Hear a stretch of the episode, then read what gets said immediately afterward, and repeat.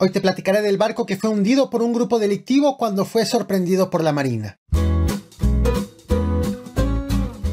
En medio de una escalada de la inseguridad en todo México, con octubre colocado como el segundo mes más violento en lo que va del año, la Secretaría de Marina dio a conocer una serie de operativos para frenar el ingreso de sustancias ilícitas a nuestro país, entre los que destacó el hundimiento de embarcaciones utilizados por delincuentes y hundidos por delincuentes, para evitar que queden en manos de marinos. En este video te platicaré de esos impresionantes operativos, así como de las últimas cifras de inseguridad reportadas por las mismas autoridades. Bienvenidos, el Caporal del 23 de noviembre, comenzamos.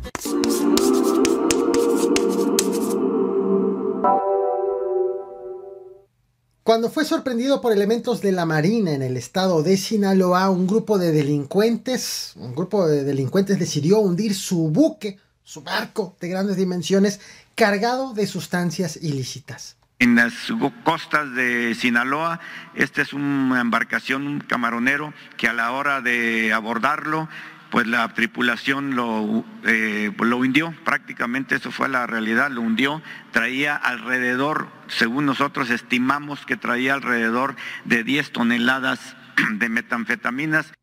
Acabas de escuchar el último informe de seguridad que ofreció el secretario de Marina, Rafael Ojeda Durán. La historia es la siguiente.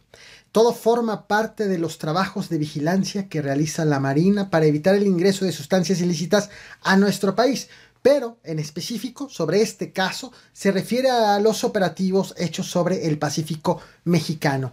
El secretario no ofreció una fecha específica, pero sí lo revelaron mediante un video. Este hecho ocurrió entre los días 9 y 10 de noviembre de este año. Te comparto, te comparto justo el video a continuación para quienes están en YouTube, para quienes están en podcast, la invitación es que se vengan a YouTube. Lo que estás viendo en pantalla es la primera embarcación, la más grande, de nombre Tapilu 3. Se trata de un buque camaronero que llevaba en sus bodegas de cargamento presuntas sustancias ilícitas. Se asumen como presuntas hasta que peritos de la fiscalía acrediten lo que es. La Marina también detectó otras dos embarcaciones cargados, cargadas de bidones de combustible, estas embarcaciones de mucho menores dimensiones. Con el operativo la Marina se fijó tres objetivos. Uno, el aseguramiento de las embarcaciones. Dos, el aseguramiento de lo que transportaban. Y tres, el aseguramiento de las personas que iban a bordo. Lo que ves en pantalla son estas dos embarcaciones menores que iban con justo el combustible. Tras haber sido detectados por la Marina, los presuntos delincuentes hundieron el buque en la embarcación de mayor dimensión, con el objetivo de que resulte imposible recuperar su cargamento. Según cálculos de la Marina, el cargamento del buque era de 10 toneladas de metanfetaminas y fueron hundidos con el buque camaronero aproximadamente 9 toneladas y 400 kilos. Es decir, la Marina solamente recuperó entre 600 y 800 kilos de ese cargamento, entre el 6 y el 8% del cargamento total. El secretario de la Marina aseguró también que las otras dos embarcaciones, las que llevaban los bidones de combustible fueron aseguradas finalmente al suroeste de Mazatlán. El reporte no incluyó el detalle de personas detenidas. Sí hubo personas detenidas, pero no detalló cuántas. El reporte general, el informe general correspondiente a estos eh, primeros 20 días de noviembre, habla de 12 personas detenidos en todos los operativos, en específico hechos entre el 8 y el 21 de noviembre, sin precisar si estas detenciones o algunas de ellas estuvieron ligadas con estas tres embarcaciones o a otros operativos completamente ajenos. El reporte de la Secretaría de Marina también incluyó detalles de operativos hechos en otros lugares, como en Altamira, Tamaulipas, en el Aeropuerto Internacional de la Ciudad de México, en Culiacán, Sinaloa y en Monterrey, Nuevo León. Pero me voy a centrar en Sinaloa y en el índice nacional.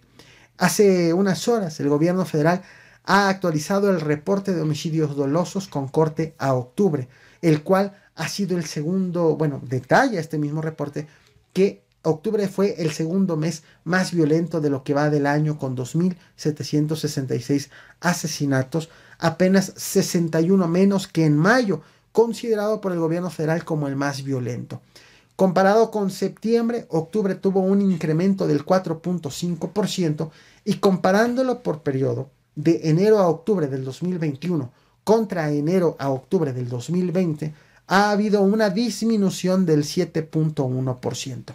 En lo que va del año, seis estados concentran la mitad de los homicidios dolosos, como te muestro ahora en pantalla.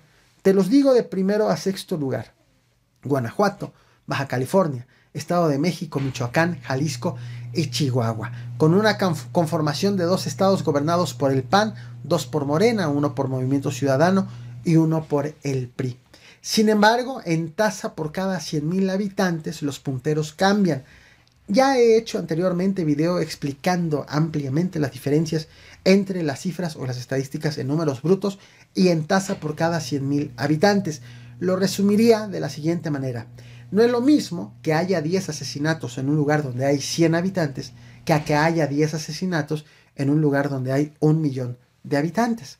En números brutos, que es la gráfica que te mostré hace unos momentos, eh, se habla del número de asesinatos sin considerar cuántos habitantes hay en cada estado.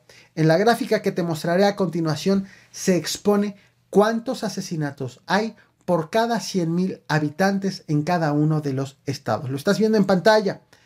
Aquí los primeros seis lugares lo ocupan en orden de más a menos homicidios dolosos, lo ocupan Colima, Baja California, Chihuahua, Zacatecas, Guanajuato y Morelos, con una conformación de tres estados gobernados por Morena, uno por Morena en alianza con el PES y dos de ellos gobernados por el PAN.